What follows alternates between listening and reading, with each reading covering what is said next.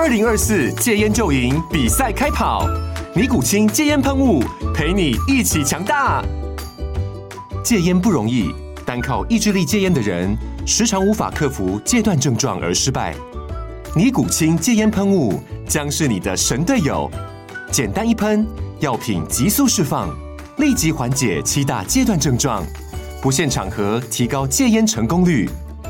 除了尼古清神队友，你还可以寻求专业医疗人员协助，一起迈向戒烟成功之路。尼古清戒烟喷雾，用科学方法戒烟，请咨询全台各大药局及戒烟门诊。本广告由尼古清戒烟喷雾、卫部药书字第零二七八三五号提供。嘉安嘉护股份有限公司，台北市中山区民生东路三段二号十楼，北市卫药广字第一一三零三零一九零号。尼古清戒烟喷雾，相伴每个新开始。欢迎来到袁飞人生信念研究所，我是袁飞。身为从小就被我妈情绪勒索到大的袁飞，今天又遇到了一个非常跟我有同样身世凄惨遭遇的千红姐。我没有你那么惨，你比起来真的是你比较惨啊。好，那不然我想知道一下，通常大家面对的情绪勒索，你觉得你比较大众吗？你可以说说看你遇到怎么样？嗯，我们不要讲那些琐碎的事情好了，我们讲比较夸张一点的，就是我小时候，我爸妈经常吵架，然后他们经常闹自杀。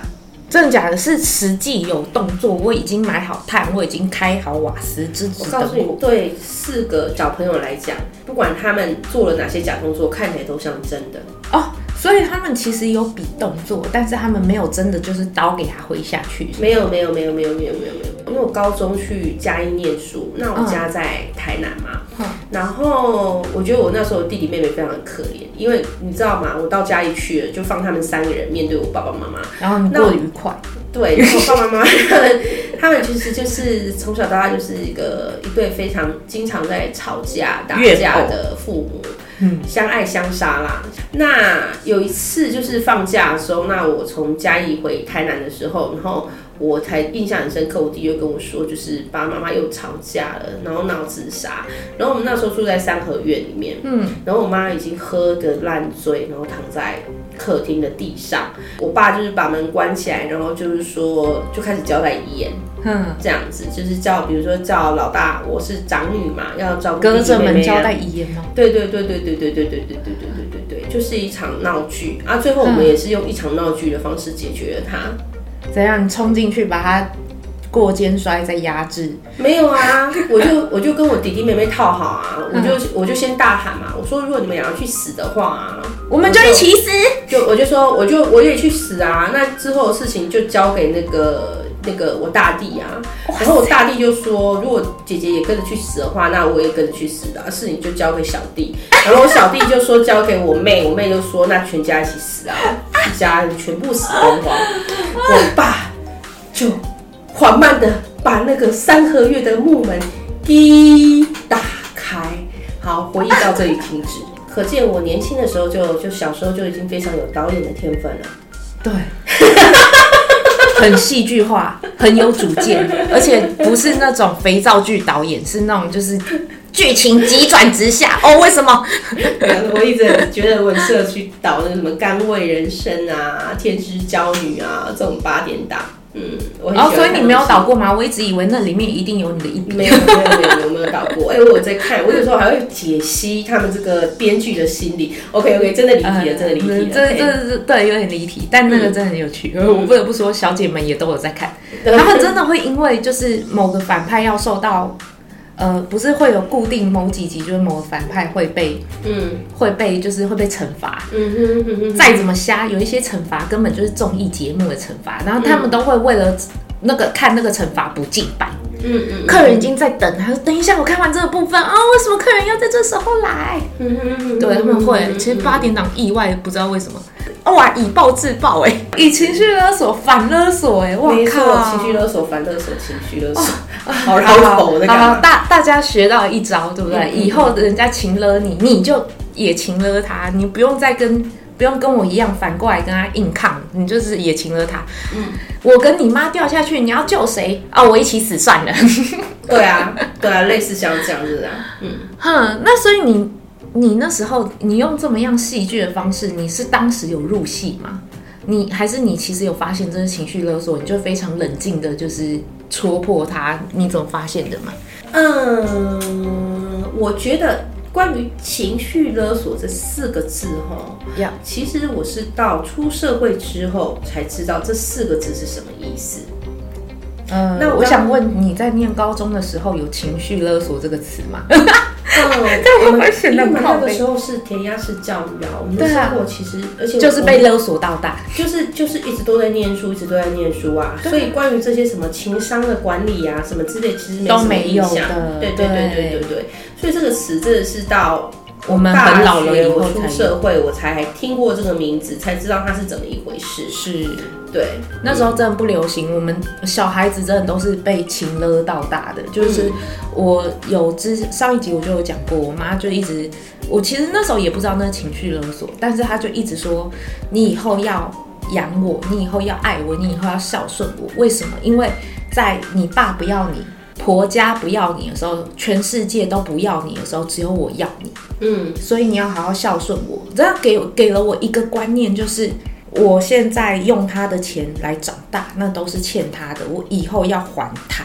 嗯，对，给了我一个这样很根深蒂固的观念，我现在还是有啊，我只是不会买房子还他而已。所以情绪勒索有什么官方上面的定义吗？我们要查一下吗？不用啊，因为很简单，就是因为我为你做了什么，我是为你，就刚刚那句啊，我是为你好啊。嗯，情绪勒索是一个由心理治疗学家巴拉巴拉巴拉，是不是在关系中不愿意为自己的负面情绪负责？对啊，企图以威胁、利诱、控制他人的行为模式，嗯、恐惧有没有？刚刚我爸爸妈妈自杀这边导致我心生恐惧，义务。你刚刚那个就是对啊，对，就是哎，我把你养小养养你到大，你以后要回报我，这是你的义务。嗯，罪恶感，哦哦，都是我的错，我耽误了你的人生，耽误了你的婚姻，耽误了你的青春，我应该要把折现还给你。对，对不起，如果不是因为我的话，你会拥有更好的生活，都是我的错。就是类似像这样子，OK。那我们刚刚各自分享了两个故事，都符合情绪勒索这个定义。我也是最近才听过一句话：世界上最强大的催眠师就是家人。呃，对，你的原生家庭灌输你什么样的观念，到现在我就说了，我还根深蒂固有着。我欠我母亲多少钱，我应该要还她。我真的认真去算，我从小到大花用她大概多少钱，我应该要还她多少才算还完。嗯哼，我到现在还会有，就算我知道那已经是情绪勒索，嗯，但。我我其实跟你年代没有差到那么远啦，我还是小时候没有学过，我也是长大慢慢去意识到，后来发现之后，你就你反勒索他们之后就没事了吗？对啊，就没事啦。可是像这种你知道吗？父母的情绪勒索，它绝对不可能是一个事件，它是一种长期以来的行为模式跟习惯。那我爸过世之后，我妈陆陆续续其实还是有。类似的反应或行为啦，嗯，对对，尤其上一代人根本就不知道情什么是情绪勒索，这是惯性。嗯，他们不知道说情绪勒索是一件负面的事情。嗯嗯，他怎么样怎么样类似，就是像我妈那样吗？啊，我养你啊，生你养你，你他妈一点用都没有。我妈真的会这样讲欸。我像这种话我已经听了十几二十年啦。不过这十几二十年来，就是说我也。呃，你是从难过到免疫，到不是免疫，而是因为说我比较理解他讲这些话的心情，然后知道怎么回到那两个字叫反制啊。你要反抗，或者是说要如何处理你父母的情绪勒索，第一件事情就是要让自己远离情绪勒索。要达到心理上面的远离，你首先要先做到生理上的远离，也就是搬离他。哦，不要跟他住在一起。你你站在他的角度想嘛，嗯、好，我们同理心，你站在那想，他看到你就想起他那段伤心的回忆。假使没有生下你，如果不是因为你，他早就离婚了。那么只要你从他的眼前消失，他就失去了触动他的伤感的这个回忆的开关。其实你是为了帮助他，所以呢，我从高中。大学出社会，除了上一集我们提到的，就是那种就是非常就是整个人生失智返家的那两年之外，是是是是我一路都在外县市生活，跟我爸妈维持一个遥远的距离。可是你逢年过节还是要回去吧？对啊，可是逢年过节回去也不过就几天，你忍他一下又何妨？哦，我不行哎，我是嗯，大家都看到我就是那个嘴坏、个性又差的那种。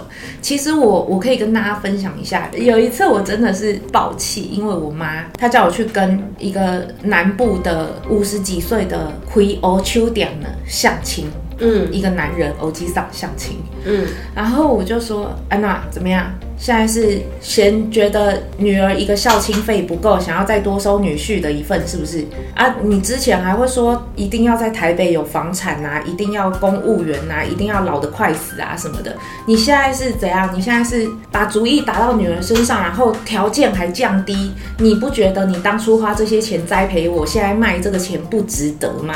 然后他是整个暴怒哎、他说我没有，我那时候真的以为他想情绪勒索我，他只要说我辛辛苦苦把你养大，你应该要回报我，就没有，他只挂电话。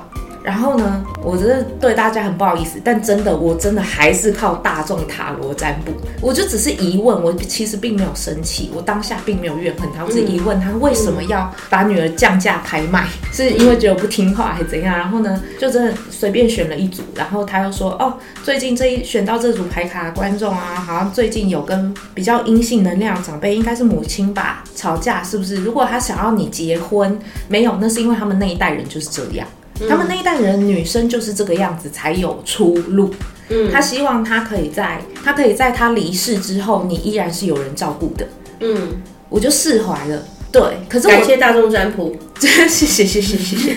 没有做这个占卜，我真的不知道有这样，我完全往那个方向想。嗯，我完全往他想勒索我，他想要去要回他以前在我身上的投资的方向去想。嗯，因为我其实我真的。很长一段时间，对我花我父母的钱长大，嗯，心怀愧疚，嗯嗯嗯嗯，对，那时候他也常常就是咬牙切齿的对我讲说，等你以后做父母你就知道。其实我常常像我这样个性强烈的女儿，真的是很常惹怒父母，所以我采取的方式跟你一样，远离他们。然后而且我是那种逢年过节都直接当做我没有出生的那一种，嗯。那所以我想问，因为这也只能问千红姐。嗯，你真的成为父母以后，你知道了吗？你真的有感受到当年父母的诅咒？等到你成为父母，你就知道吗？呃，应该是说哈，嗯，你有现在看待我妈的话，我比较把她当成是一个，先是一个我熟悉的长辈，嗯，才是我的母亲。哦，oh, 当他是一个熟悉的长辈的时候，他的一切的行为反应以及他的心理状态，我比较有办法同理心。是是是，对，就是我比较有办法去理解说，像我也是经常劝我的弟弟妹妹啊，就是说啊，妈妈现在就是只有一个人嘛，他除了宗教之外，嗯、他也没有其他的了。对，对，所以他只有小孩子可以给他心理上面的慰藉，但是很很棒的是，他现在因为他信了基督教，所以他现在有主的慰藉。嗯，对，但是他偶尔还是会发发牢骚，或是会抱怨，或是他会情绪失控。可是说真的哈，我妈她现在这样子情绪失控的状况，跟以前比起来，真的已经少了很多很多了。那我我都跟他们讲说，我对他们唯一的建议就是说，其实我母亲也老了嘛，嗯、就是希望说，在她剩下的十几二十年，就是说可以，就是她有任何的情绪，就其实她念一下，她就过了啊，她念一下就过啦。对啊，嗯、最怕就是她无永无止境的一直念。对，而且我妈她现在她不是要我们回报，嗯，她比较担心的是，就是说我对你好，你不要哦，他想要付出，想要对我们付出，我们小孩子不稀罕，嗯，他觉得他自己没有价值。有这样子，然后他就会，如果他开始有时候感觉，他就开始该说他以前怎么样，有的没的之类等等的。哦，对，所以我在长大成人之后，到现在我自己成为父母之后，我其实是我要先平等的去看待这个女人，嗯，她为什么会有这样的情绪反应？她要的到底是什么？她要我们从我们这些子女身上得到的是一种被需要的安全感。那因为他是我的母亲的关系。所以我满足你这个长辈的安全感，这样子去平息他。对，嗯、这是我的方式。好，因为讲到这个，我太有同感了，我也跟大家分享一下。嗯、两年前，我曾经去看我的母亲，嗯，然后他说他那时候就是呃摔到脊椎，脊椎开刀怎样的，我就想了很久。我告诉自己，因为我跟我母亲课题很重嘛，我真的跟她很久很久没有见面，至今也还是哦。我就问自己，如果她不是你的母亲，她只是一个高端老杂啵，嗯，好没礼貌的说法，就是一个孤单老人呐、啊，独独居老人，因为他就是他现在的状态就是这样，嗯、小孩子也不理他。那你愿意去看他吗？你愿意？去看看他慰藉他的寂寞心灵嘛，嗯、然后我心里就想说，好，你真的要抽离他是你母亲，你才能够抽离过去的那些恩怨，真的，我就我想说，好，那我就当做是做善事去看一个孤单老人，嗯、然后我去看他的时候，他说，哈。在我眼前的是我的女儿吗？她她那时候哭着跟我讲说：“你不要恨我，我真的是因为爱你怎样的时候，其实我也很不争气的哭了。”嗯，但是因为那个人是我妈，她就是非常我妈妈式的，下一句就接：“你不要去外面拍一些照片干嘛的？哦，我还要做人，我会很丢脸。”所以，我当下的情绪就突然又那个好，这都是另外。可是他。那时候流露出的一些脆弱，真的让我觉得说他是一个老小孩，他在撒娇，嗯、因为他孤单太久了，他连说话的对象都没有，所以在对我撒娇。嗯、我真的有这种感觉。嗯嗯嗯，对。所以我们现在就是得到两个结论嘛，如何反制呃解决父母的情绪勒索？第一个就是生理上生理上面的远离嘛，离他远一点。对。对然后第二个就是心理上面的远离嘛。那所以你要先把他当成是一个年长的长辈，再把他当成是他是你的父母，这样会比较好处理。没错，我那时候真的是把他当成是一个就是没人要的老狗东，然后我是社工去看他这样。你妈也没有听 Podcast 吗？啊，他当然不听啦。不管他有听，我也我也讲了，对，我也敢讲，嗯、我就是保持着这样的状态，不然我书就直接别写好了，是不是？也对，也对，对啊，因为他书也看了，嗯、发现一件事情，就是他看了书以后，他对我的情绪勒索少了很多。我想啦，也许大家还是要适当的去表达你的不满，甚至就是反勒索，但是我觉得最好的状况还是离他远一点。应该是说，如果说你是。就是一样，你反过来讲嘛。如果说你是他负面情绪的开关的话，那你解决不了他，你就解决你自己啊。你就不要让他让自己成为他的负面情绪的开端啊。第一个能做的方式就是远离他嘛。你不要变成是引爆他那个炸弹啊。对，但是不是也就得到了第三个结论？嗯，情绪勒索永远就是把人家推离。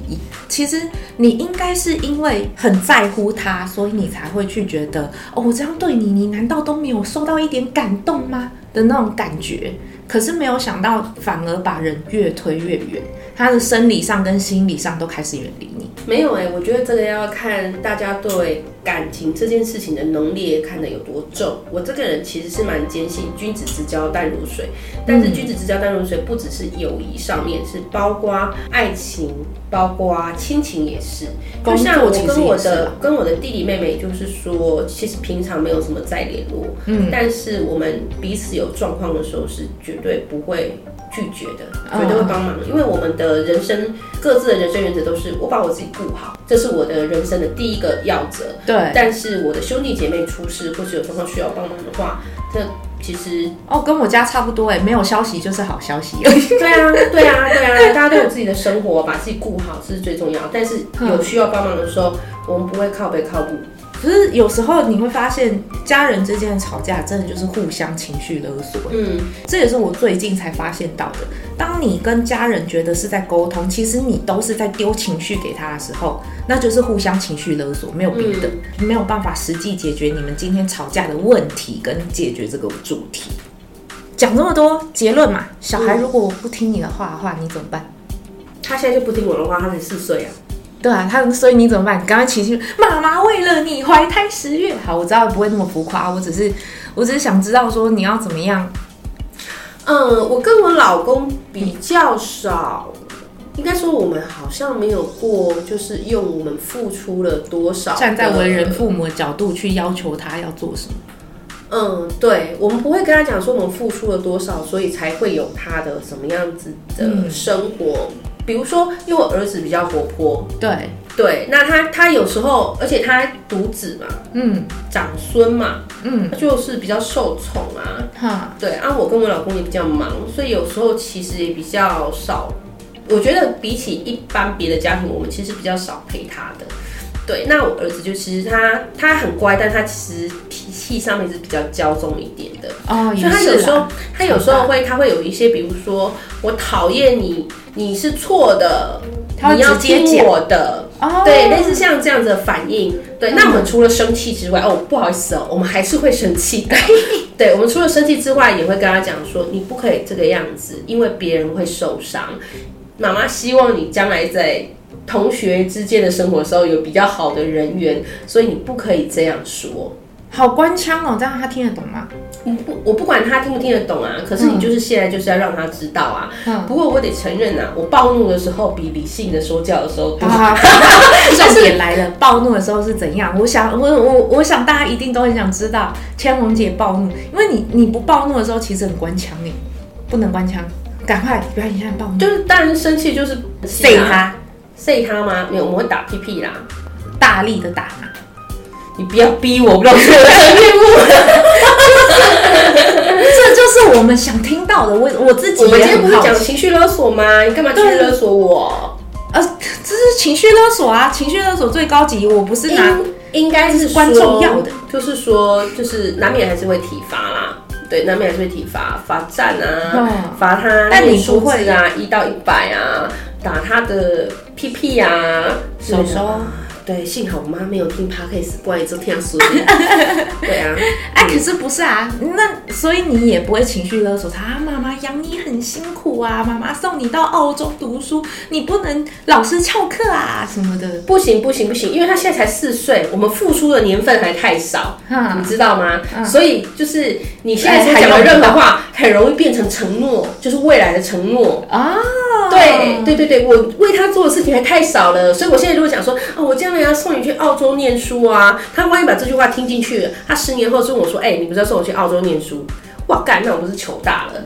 你懂我意思吗？会变承诺，不可以乱用。嗯，突然有点难过，我妈没有听 podcast。不是啊，那你从我很小的时候就一直说你以后要嫁一个有钱的老男人，快死掉的老男人，结果你都一直没有实现，一直到我三十几岁你都没有实现呢。没有啊，你这个承诺，好好没事。对对对，我们家的教育方式比较是这样子。哈、嗯、哦，也是，所以你觉得你到好，那假设到了他听得懂情绪勒索的年纪，你也不会，你也觉得。其实当然，这未来很难讲。可是你真的不会有这种心理不平衡吗？假设他今天啊，你送他去澳洲读书，结果有一天惊文他在学校翘课，说不定我会跟他去。哦，我有想过这件事。对啊，你真的不会吗？其实这我好奇的，你真的不会觉得说，那你付出不平衡，因为你现在当人父母了。其实我，我有时候，嗯、呃，因为没有，我觉得这件事情你要另外开一个主题。就这这这这可以剪，但是我觉得我们可以之后可以开个主题，就是说，好写。嗯，我们我们对父母的孝养到底要做到什么样子的地步？比如说关于孝亲费，比如说我们养他到大之后，他到底是否应该要回馈到多少？还是把自己照顾好这件事情就够了，其他什么都不需要？好。对，那我觉得，我如果会觉得心理不平衡的话，我现在看呐、啊，以我对我自己的了解，嗯、如果我到时候会觉得心理不平衡的话，一定是因为我没有把自己过得好啊！哎、欸，靠呀！我如果是过得好的话，嗯、我有钱，我有老公，我有时间。我到处去玩都来不及，你最好不要来吵我。有可能，有可能，有可能。对啊，欸、这真的又又应验了。其实虽然我自己没孩子，但我当过很久的孩子，好不好？我到现在还在当别人孩子，这真的又应验我以前讲的很很靠北的那句话。嗯，女人就是嫁的不好，所以才会在亲戚之间、妯娌之间到处攀比啦，到处说哦，我老公怎样，我儿子念怎样什么的。嗯嗯嗯，就是你会把你的不满投射到别的事情上去。相对的获得满足，嗯嗯嗯嗯，对对对对，但但是因为我讲说女人嫁的不好才会到处攀比这句话是在所有的亲戚面前讲的，所以我当时被我妈塞了一巴掌。对啊，对啊，我说是不是有道理？啊、真的，真的、嗯、啊！这样跟你一比较，我当初混的真不好，我真的很不会混哎，我就就是直接讲点出，直接戳破他的情绪勒索跟一些就是小情绪转投射的那种。没有，我觉得是因为那个时候我也没有在想这件事情，嗯、当下发生什么状况，当下解决嘛。那我觉得不舒服的话，我就选择远离呀。嗯，对啊，所以就是其实我觉得我在过去。在做事情的时候，其实是没有那么清楚的意识的，也可以说我没有那么清楚的目的性。我现在是真的是四十岁之后才比较有很明显的目的性跟很明显的信念，知道自己在干嘛。对对对对对，嗯，知道自己在干嘛，然后嗯，很清楚的知道说我得到了什么，我失去了什么，那我接下来要干嘛之类的。嗯嗯嗯。我自己啦，我就说我自己就好。我其实很不确定，要是我有小孩，我不会像其他的父母一样，就是比如说我已经预设好你未来就是走怎样怎样路，我是为你好。嗯，我会耶，我会耶。就是我不要说小孩怎样，我就拿毛孩子来看好了，嗯，我就会觉得说，哦，我是为你好，所以你应该要接受我的安排。我说那边你不可以去，你就不可以去。嗯，其实猫咪踏上去之后，发现没怎么样，嗯、但是我就觉得哦，那不安全，它应该要下来。嗯嗯，反而让他很紧张。就、就其实会有会有我对你的好，你我应该要被回应，要被 respect 之类的那一种，我大概可以理解。嗯、所以我觉得自己应该以后应该会是会去亲了孩子的高危险群，我还是毕业生。没有，我觉得你年纪还没到，而且你也还没有谈过几次恋爱。恋爱其实会让人学习很多事情。哦，真的吗？对对对对。啊，没关系，我可以从 Podcast 或你身上学啊。我还是很排斥恋爱。像我这种理性派的，我以前是很脑热的人呐。哈，对，就是顺着情绪走。可是我现在比较，因为情绪勒索也会出现在。情人之间嘛，嗯，所以你还是说，其实你不会情勒你的孩子，但是你会情勒你的对象。会啊，嗯，比如说现在在隔壁房间睡觉的那位男士，今天早上才被我情勒过而已。哎、嗯，赶快来分享一下。没有，应该说我要死要活在外面工作，下午还要录 podcast，你给我睡觉。没有没有没有没有没有没有没有，应该是说，其实那也比较情绪勒索吧，而是我现在比较真实或是比较亢奋一点的情绪。只有我老公看得到，哈啊，其他人啊，小孩也有啦，对，但是其他人就是真的比较少，可能这也是就像你刚刚讲，就是你觉得我在回答很多事情或者处理很多事情，的时候我是比较顽强的，对啊，对，因为我对于就是被别人的事情的情绪所影响这件事情，现在是非常的避讳的，我在保护我的情绪，哈我以前就是很容易被感染。很容易随着别人的情绪或是故事起伏，所以脑热之下就会做了很多就是平常不像你会做的决定，就是会有一些冲动或是错误的判断。那我在吃了那么多那么多亏之后，我就对改变自己啊。所以你怎么保护？嗯、分享一下，因为我也是怎么保护？对，我是，可是我跟你不一样，你是远离，我是反抗。所以我也常常会就是像刚刚我讲那样，在众人面前讲出一些很不好听的话。我的话真的是一针见血，但非常难听。没有，我觉得学习话术真的是非常重要的。就是，所以你你是建议我学习官腔？学习官腔真的是一件很重要的事情，因为学习官腔其实是一个保护对方也保护自己的方式，就是如何有礼貌的关心别人，但是不要沾惹太多是非。哦，好，我我我明白了。所以像我妈那种到处攀比，然后呃的状况下，我就就是要，哎啊啊，杨太太，你最近的婚姻状况还可以吗？是没有到这么官腔。我告诉你，我的官腔只用在就是。非亲人以外的好吗？我看你家人用比让我有一点，你家人用这种方式就被他揍死，好不好？啊，不，你今晚玩耍，你会不会领挖节目啊？所以你勇气中太多，好像恭维。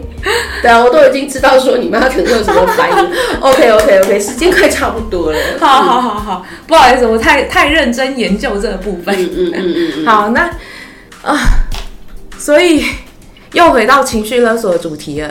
来。如果你不订阅、点赞、分享我的 podcast，你就不爱我。好，欢迎下次大家再来收听原本。滚！好啊，好啊，都不订阅啊，都不点赞呐、啊，好啊，都不留言呐、啊，好啊。我们的赞助功能已经开启了哦，如果愿意的话，可以请袁飞喝一杯咖啡哦，超需要的。自从开始，只要六十块，好，快去点点赞助，拜拜，拜拜喽，拜拜。